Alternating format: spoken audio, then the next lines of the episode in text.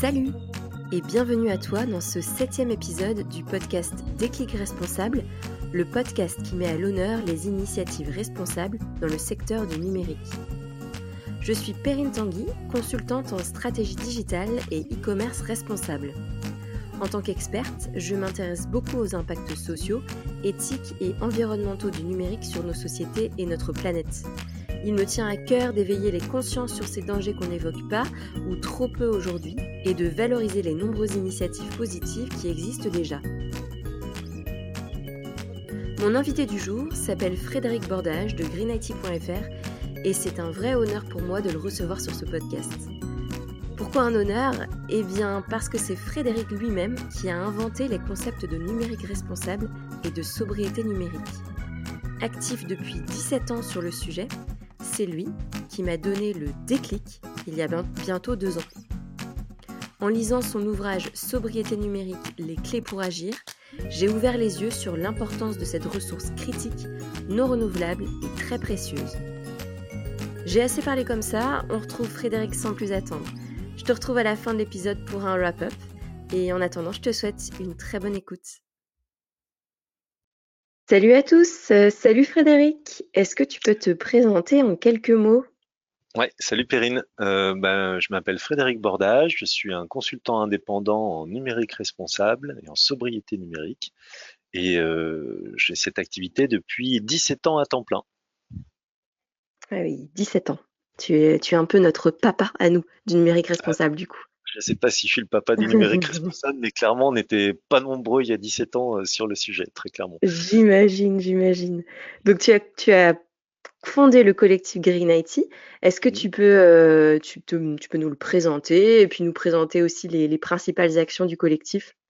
Tout à fait. Donc le, collectif euh, greenIT.fr, c'est un collectif historique, donc créé il y a 17 ans, qui regroupe les experts du numérique responsable et de la sobriété numérique. Et donc, euh, bah, on a commencé euh, par un blog, c'est devenu un blog collectif, c'est devenu le site de la communauté, c'est devenu etc. Et puis, euh, de fil en aiguille, 17 ans plus tard, bah, on se rend compte qu'on a inventer des expressions et les démarches qui vont derrière, comme sobriété numérique ou numérique responsable. Euh, on a mis au point des référentiels de bonnes pratiques, on a mené des études sur les impacts environnementaux du numérique en France et dans le monde. Euh, voilà, au point d'avoir aujourd'hui 13 groupes de travail euh, et d'être structuré globalement en trois grandes entités. On a le collectif d'experts qui est au cœur de l'ADN de greenIT.fr et qui fait de nous les experts en Europe du sujet on a un collectif plutôt citoyen-citoyenne euh, qui euh, nous aide euh, bah, à évangéliser sur le sujet au niveau de la société civile, jusqu'à discuter avec des sénateurs, des députés, proposer des amendements au niveau de la loi.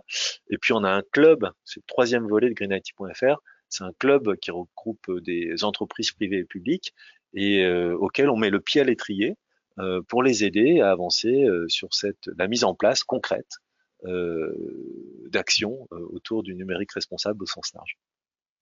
Eh bien, bravo déjà pour tout ça. est-ce que, euh, est-ce que du coup, comme, comme tu es à l'initiative avec greenIT.fr, mmh. des concepts de sobriété numérique et de numérique responsable, est-ce que tu peux nous raconter un peu la jeunesse, qu'est-ce qui s'est passé en 17 ans? Ouais, avec plaisir. Alors sobriété numérique, c'est euh, alors greenIT.fr. En fait, à l'époque, on pensait se démarquer avec euh, le terme Green IT parce qu'il y a 17 ans, les rares personnes qui s'intéressaient au sujet parler de green computing. Et nous on s'est dit bah c'est pas que le compute c'est aussi tout l'IT en général. Et donc on va s'appeler green IT et puis en 2007 Gartner a popularisé le terme green IT et on s'est retrouvé euh, comme des couillons avec euh, notre nom qu'on pensait être original et qui est devenu euh, l'expression consacrée quoi sur le sujet. c'est pour ça qu'on s'appelle aujourd'hui greenIT.fr pour voilà pour qu'on nous retrouve quelque part. Voilà. ceci étant dit, euh, la genèse de, de la, du terme sobriété numérique, c'est venu un peu plus tardivement, vers 2008-2009, euh, quand on a pris conscience que le numérique est une ressource critique, non renouvelable, qui s'épuise donc inexorablement, ça c'est le point clé, et euh, bien trop vite, puisqu'on a en gros une à deux générations numériques devant nous. Quand on a pris conscience de cette dimension-là, on s'est dit, oulala, les impacts environnementaux à court terme, c'est grave et il faut travailler pour les réduire, mais ça sera encore plus grave euh, si on n'anticipe pas la fin du numérique et qu'on ne trouve pas une solution pour passer de une à deux générations de numérique devant nous et plutôt passer de ça à quatre, cinq générations, donc se donner la chance d'une transition vers un monde qui sera inexorablement plus low-tech, puisque ben, les stocks de matière à partir desquels on fabrique le numérique sont en train de s'épuiser très vite. Et donc mmh. c'est vraiment ça qui nous a fait prendre conscience de l'urgence euh, d'être plus sobre dans nos usages numériques, mais aussi dans la façon dont on conçoit euh, les services numériques qu'on utilise aujourd'hui. Donc ça vient de là, et puis ça vient aussi de notre dépendance, parce que bah, tu es une droguée, je suis un drogué, nous sommes des drogués du numérique, et si on nous enlève euh, notre smartphone ou notre ordinateur, on ne sait plus fonctionner à titre individuel. C'est encore plus grave parce qu'on sait fonctionner à titre de la nation et à titre de la civilisation. Et donc, si dans deux générations, il n'y a plus de numérique, deux générations à l'échelle de, la civilisation, c'est que dalle. Euh, si dans deux générations, il n'y a plus de numérique, il y a urgence à être plus sobre et à économiser cette ressource critique parce qu'elle est fabuleuse pour modéliser le climat, euh, pour se soigner, passer des IRM par exemple, euh, mais elle est aussi très dangereuse parce qu'on est dépendant, complètement dépendant en termes d'organisation de notre société, d'une technologie qui va bientôt disparaître. Et donc, il est urgent de se sevrer euh, et de mettre en place les moyens euh, d'un numérique, enfin d'être plus sobre au quotidien euh, sur le fond. Hmm. Une ressource critique, mais très précieuse donc. Tout à fait, c'est sa, sa, rareté qui la rend et son, son hmm. caractère addictif qui la rend, qui la rend, qui la rend si critique concrètement. donc après, euh, de fil en aiguille, on s'est posé la question, mais euh, voilà, on a commencé à euh, élargir les périmètres, et puis après on s'est dit, ouais, mais le numérique, c'est aussi un formidable outil pour résoudre plein de problèmes. Et c'est comme ça qu'on en est venu petit à petit à transformer le terme Green IT en TIC durable. Et là, on s'est dit, ben, euh, à l'époque, il hein, euh, faut remettre ça dans le contexte, il y a une quinzaine d'années, on parlait pas du numérique, on parlait de TIC, on parlait pas de, de notions de responsabilité, mais plutôt de durabilité. Et on s'est dit, bah, ouvrons le sujet du Green IT et de la sobriété numérique à l'ensemble des TIC, durables. Et puis, euh, quelques années plus tard, autour de 2013, on s'est rendu compte que derrière durable, les gens mettaient que l'environnement, n'avaient pas conscience qu'il y avait deux autres piliers qui sont people et planète et, et euh, Profit. Et donc, on, a remis au goût du jour, on a euh, updaté finalement euh, la définition en numérique responsable. Donc, TIC, c'est devenu numérique. Et puis, durable, c'est devenu responsable parce qu'on souhaitait faire sentir à nos parties prenantes aussi toute la dimension sociale et sociétale qu'il y a derrière la démarche. Oui, une démarche aussi qui est éthique finalement. Oui, tout à fait, avec de l'éthique, avec de l'accessibilité numérique, avec toutes les dimensions euh, qu'on peut imaginer derrière le. Pour nous, le terme social, c'est pas le social au sens où on l'entend en France. C'est vraiment le, c'est le terme people en anglais. C'est mmh améliorer la condition humaine au sens large. Et donc, c'est autant l'éthique que l'accessibilité que tout un tas d'autres dimensions. Mmh. Très bien. Et alors, tu as commencé à l'évoquer tout à l'heure avec un groupe de travail qui, me semble-t-il, euh, travaille justement sur la proposition de loi du Sénat. Euh, donc c'est une proposition de loi sur la réduction de l'empreinte écologique du numérique qui est maintenant en cours à l'Assemblée nationale. Est-ce que tu peux nous en dire plus et comment est-ce que greenIT.fr s'implique dans cette action citoyenne? Mmh. alors, euh, alors, on s'implique en produisant euh, des études, en discutant avec les sénateurs et finalement, je pense qu'on peut dire qu'on est avec, on n'est pas à l'origine, hein, c'est Patrick Chaise, le sénateur, qui est à l'origine de cette proposition, mais disons qu'on l'a euh, très notablement suscité au travers de nos actions ces 17 dernières années. Donc c'est notre premier niveau d'implication, c'est euh, produire suffisamment de données de qualité pour que des sénateurs soient amenés à euh, prendre conscience du sujet et euh, fassent des propositions de loi sur le sujet. Et puis après, donc on, a été interviewé par les sénateurs euh, lors de la mission d'information, euh, comme euh, l'un des deux acteurs clés hein, du sujet concrètement. Et puis, on a revu les, la proposition de loi initiale, donc on a eu pas mal d'échanges avec les rapporteurs du texte pour pouvoir leur faire part de nos recommandations qu'ils ont plus ou moins intégrées, puisque c'est c'est leur bonne volonté en fait. Mmh et puis ben, on continue cette action avec euh, Lise, Thomas et beaucoup d'autres euh, contributrices et contributeurs du collectif euh, sur le, la loi de climat et résilience, en discutant aussi avec les cabinets des ministres, donc on est vraiment très très impliqué pour apporter un éclairage technique, apolitique, le plus constructif possible à l'ensemble des parties prenantes qui sont en train de préparer les différentes lois qui portent sur le sujet concrètement. Mmh. Très bien. Et, et, alors, en tant que citoyen lambda, qu'est-ce qu'on peut faire pour vous aider dans la démarche?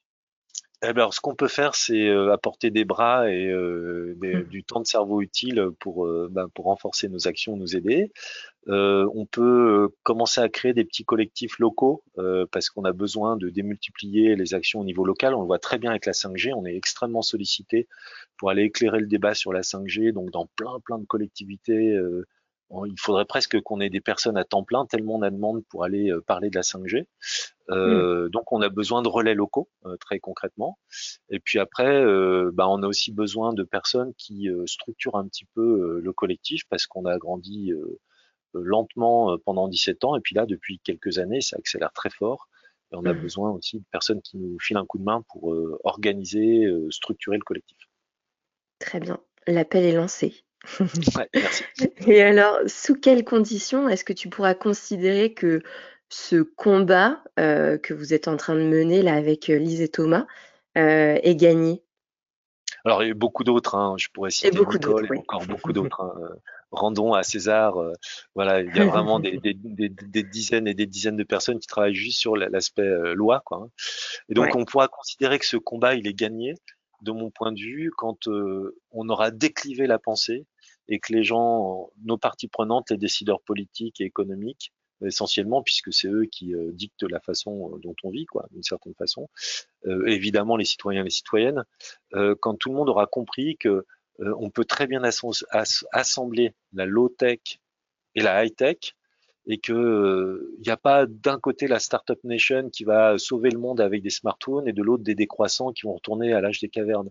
En fait, le mmh. sujet c'est que on a besoin de la low-tech et d'une forme de décroissance, euh, plutôt l'anticiper que de la subir, euh, et donc plutôt la préparer pour qu'elle soit la plus joyeuse possible que de la subir.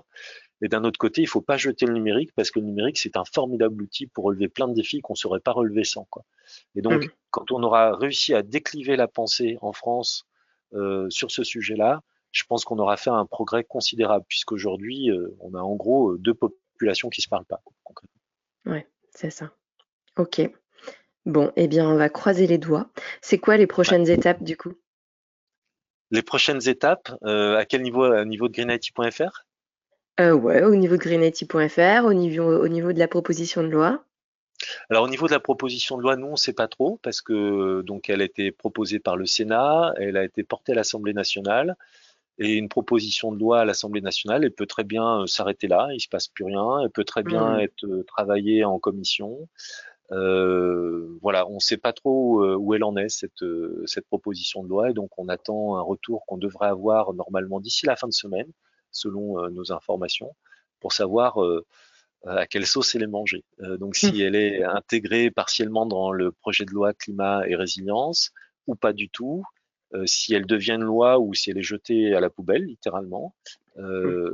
on ne sait pas trop. On attend en fait un retour promis par le gouvernement d'ici la fin de la semaine. Bon, eh bien, on va double croiser les doigts. ouais, on est le 22 mars, pour info. C'est ça. L'épisode sera, sera sorti euh, bien après. Donc, euh, je mm. pense qu'on aura la réponse. Espérons. Espérons, ouais. Euh, et alors, du coup, les prochaines étapes pour greenIT.fr ben, nous, les prochaines étapes, c'est de continuer finalement comme on le fait aujourd'hui, donc avec la mise à jour de nos études sur l'empreinte environnementale euh, du numérique dans le monde et au niveau de la France. On prépare aussi une grande étude euh, sur une autre échelle, mais je peux pas encore en parler euh, parce que j'ai pas trop le droit. Euh, c'est de continuer tous les échanges qu'on a avec les pouvoirs publics, donc au sens pouvoir public, mais aussi avec le gouvernement, parce qu'on a la chance en fait d'avoir une écoute, et donc c'est de continuer à bah, essayer de faire avancer le sujet au niveau démocratique, quoi, on va dire. Mmh et puis on est en train aussi de, de, monter un peu en puissance au niveau européen. Et donc euh, on pense que la France c'est bien, mais que c'est surtout au niveau européen que ces euh, sujets de la sobriété numérique, euh, du numérique responsable devraient être euh, pilotés concrètement. Et donc on est en train d'avancer là en termes d'influence à l'échelle européenne. avec par exemple un premier, une première petite victoire qui est la résolution du Parlement européen du 25 mmh. novembre 2020, euh, qui a repris pas mal de nos recommandations. Euh, et donc on voit qu'il y a un réel intérêt au niveau du Parlement européen. Et ça pourrait peut-être susciter des programmes européens, des directives européennes. Enfin, voilà. C'est, euh, je pense que c'est un niveau de granularité qui est plus intéressant encore que celui de la France. Super. Et pour les auditeurs, je mettrai un lien vers, euh, vers euh, les explications de cette résolution. Exactement. bon, on arrive à mes petites questions fil rouge, Frédéric. Et euh, la première question que je, voudrais te poser, c'est si tu as un conseil d'ouvrage à lire ou d'un documentaire à voir pour nos auditeurs. Alors, une petite note. Ton livre, un de tes livres, a été cité par le premier invité, Yvain Mouneux de la Fraise du numérique. Donc, si tu peux en citer un autre, ce serait top. ouais, ouais, bah, je vais pas faire de pub pour mon livre alors. Euh, non, mais on en fait quand même. ouais, bah, c'est super. Euh, bah, parmi les, les, les, livres références sur le sujet du développement durable en général, moi j'ai beaucoup aimé Cradle to Cradle, qui est maintenant un classique. Euh, j'ai beaucoup aimé aussi Cradle to Cradle parce que parce qu'en fait j'ai bien compris la différence entre l'efficience et l'efficacité et euh, je trouve que c'est un, livre qui était vraiment très intéressant. Euh, sur les fondamentaux, j'ai bien aimé Effondrement aussi de Jared Diamond. Euh, mhm. parce que ça amène à réfléchir sur le fond en fait hein, du développement durable. Euh, voilà, j'ai pas trop d'ouvrages qui me viennent en tête là comme ça sur euh, numérique et environnement parce que bah, il y en a pas tant que ça qui sont parus euh, quoi dernièrement. Euh, bah, le est déjà une bonne référence. ouais, Cradle to Cradle, c'est vraiment bien, quoi. Euh, Très bien. Eh bien, pareil, je mettrai un lien. Super. Et puis, euh, j'ai envie de te demander quels sont tes gestes de sobriété numérique à titre perso et professionnel? Ah, vous avez une heure devant vous. Euh, à, titre, perso et professionnel, eh ben, j'ai jamais acheté d'ordinateur neuf de ma vie. j'ai 50 ans.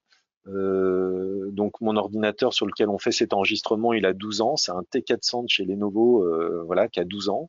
Euh, j'utilise encore un BlackBerry qui a 8 ans euh, et l'ensemble des équipements que j'utilise au quotidien sont sont des équipements reconditionnés, quoi, concrètement. Donc je pense que ça, ça fait déjà une grosse différence sur son empreinte quotidienne. Euh, j'ai pas de télé, pas de trucs comme ça, donc sur les flux multimédia, il y en a vraiment très peu, pas souvent, quoi, concrètement. Euh, voilà, euh, je pense euh, prochainement migrer vers Télécop, qui est un opérateur téléphonique mmh co, co, je sais pas comment on dit, coopératif. Pour, ben, voilà, parce que je trouve que c'est bien ce qu'ils font. voilà ce que je mets en place au quotidien. J'ai pas d'imprimante, j'en ai jamais eu. Est-ce que j'ai oublié un truc important? J'en ai pas d'autres qui me viennent en tête là comme ça sur le, sur le fond. Évidemment, je suis peu équipé. J'ai voilà, j'ai un ordinateur, un BlackBerry. Euh, ouais. Puis c'est tout ça quoi, suffit. chez moi. Bah c'est tout ce que j'ai quoi. Mm. Donc je fais chuter la moyenne en fait hein, des 15 15 équipements numériques par utilisateur euh, par, par, citoyen en France. Euh, mm. Voilà. Donc euh, peu équipé avec des équipements d'occasion. Très bien, c'est parfait. Et puis alors la dernière question, comment est-ce que tu vois l'avenir du numérique en France et dans le monde? Ah bah c'est très simple. Euh, je vois euh, soit euh, dans deux générations, on a vraiment basculé, on n'a pas tardé, et donc dans, dans, la décennie qui vient, on a compris qu'il fallait associer de la low-tech et de la high-tech pour avoir un avenir numérique et un avenir tout court. Et donc ça sera un monde très hybride où, euh, par exemple, pour détecter un cancer, on utilisera autant les chiens de l'Institut Curie et du projet CADOG pour faire du dépistage euh, en avance de phase, qui fonctionne très bien, euh, tout en utilisant l'intelligence artificielle de Google pour confirmer des diagnostics sur lesquels un oncologue aurait des doutes. Et donc, pour moi, le numérique de demain, il sera forcément euh, plus respectueux du vivant. Hein, c'est la, définition du numérique responsable. C'est un, numérique qui respecte le plus possible le vivant au sens des êtres humains et de la planète. Et euh, on aura un numérique responsable que s'il est capable de s'associer, de s'hybrider avec de la.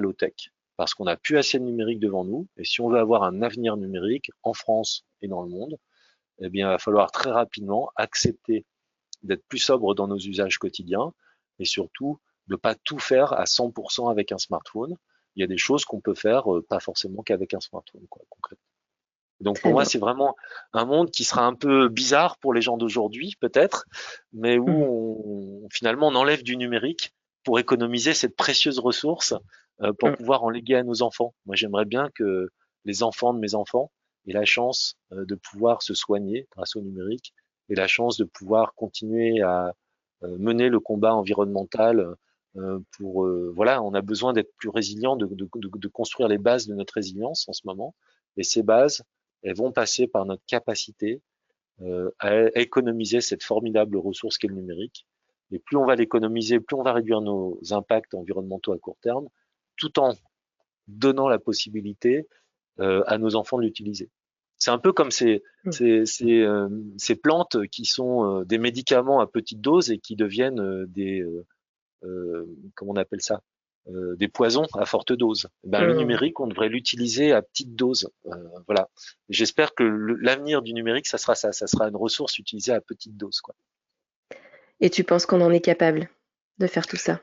Je pense qu'on n'a pas le choix. C'est-à-dire que soit on va vers une sobriété euh, pensée, voulue, joyeuse, et ça, et ça s'applique au numérique, soit compte tenu des paramètres actuels euh, d'écroulement de la biodiversité, d'explosion des émissions de gaz à effet de serre, soit euh, ça va être encore plus violent qu'on imagine. Et donc, euh, mmh. j'espère euh, qu'on va avoir un sursaut de conscience et surtout de conscientisation, c'est-à-dire une vraie capacité à rentrer en action maintenant qu'on a compris le sujet et qu'il y en avait un, euh, parce que il, il, en va de d'un avenir plus ou moins violent ou plus ou moins heureux. Et donc, on n'a pas le choix en tant que civilisation. Si on veut perdurer, et si on veut perdurer dans la joie euh, et euh, une vie agréable et chouette, quoi, euh, il va falloir qu'on devienne plus sobre. On n'a pas 36 solutions. Très bien, on va le devenir. Et c'est très joyeux la sobriété. Hein, Oui, oui, oui, oui, oui, ça l'est. Donc une vision positive et, et optimiste alors. Oui, vision positive et optimiste parce que parce qu'en fait euh, on n'a pas le choix. Je veux dire, on va pas se lever tous les matins en se disant oh là là la, la, biodiversité s'écroule, ce qui est le fait, un hein, sixième épisode, épisode massif d'extinction de la vie sur Terre, mmh. etc. Bon bah la situation on est dedans et nous c'est notre génération, on est dedans. Euh, bah va falloir euh, en tirer parti et euh, faire du mmh. mieux qu'on peut et trouver même de la joie au milieu de tout ça quoi parce que sinon ça sert à rien quoi. bon j'aime bien j'aime bien on finit sur une note positive c'est top. Bah, génial. Merci beaucoup, beaucoup pour ton temps et ce partage, Frédéric. Je sais que l'emploi du temps a été chargé. Euh, et puis euh, surtout, j'ai été euh, très honorée de te recevoir sur le podcast Déclic Responsable parce que c'est justement toi qui m'as donné le déclic il y a presque deux ans. Donc merci, merci. Et, et puis, qu'est-ce qu'on te souhaite? Qu'est-ce qu'on peut te souhaiter? Je sais pas, que notre que ce sujet avance. Voilà. Ouais, euh, ok. on en a besoin pour nos enfants et moi, quand je me projette, c'est ce que je souhaite, c'est que nos enfants aient une, vie chouette, quoi, un avenir enviable. Et donc, euh, faisons avancer ce sujet ensemble et ce sera déjà super chouette, quoi. Parfait. On va faire ça. Super. Merci beaucoup et à bientôt. Merci moi. À bientôt. J'espère que cet épisode t'a plu et t'a éclairé sur l'une des prochaines étapes clés du combat pour un numérique plus responsable agir au niveau des gouvernements pour imposer des lois et ainsi créer une directive européenne réemploi, allonger la durée de la garantie légale des équipements numériques ou encore renforcer le contrôle des consommateurs sur les mises à jour logicielles. Pour aller plus loin sur la proposition de loi du Sénat sur la réduction de l'empreinte écologique du numérique, je t'invite à te rendre sur le site greenIT.fr. Tu y trouveras également toutes les informations sur le collectif et une mine d'articles en or sur le sujet du numérique responsable. D'autres épisodes de ce podcast arrivent bientôt avec des sujets tout aussi passionnants. Pour te tenir au courant, n'hésite pas à me retrouver sur LinkedIn sous Perrine Tanguy ou sur le compte Déclic Responsable d'Instagram. Enfin, si tu as aimé cet épisode, n'hésite pas à le partager et à mettre 5 jolies petites étoiles sur Apple Podcasts. Je te souhaite de passer une belle journée. N'oublie pas d'adopter des gestes simples de sobriété numérique comme limiter ton nombre d'équipements à la maison. Frédéric en a deux quand la moyenne par citoyen français est de 15. Et toi, combien? À très vite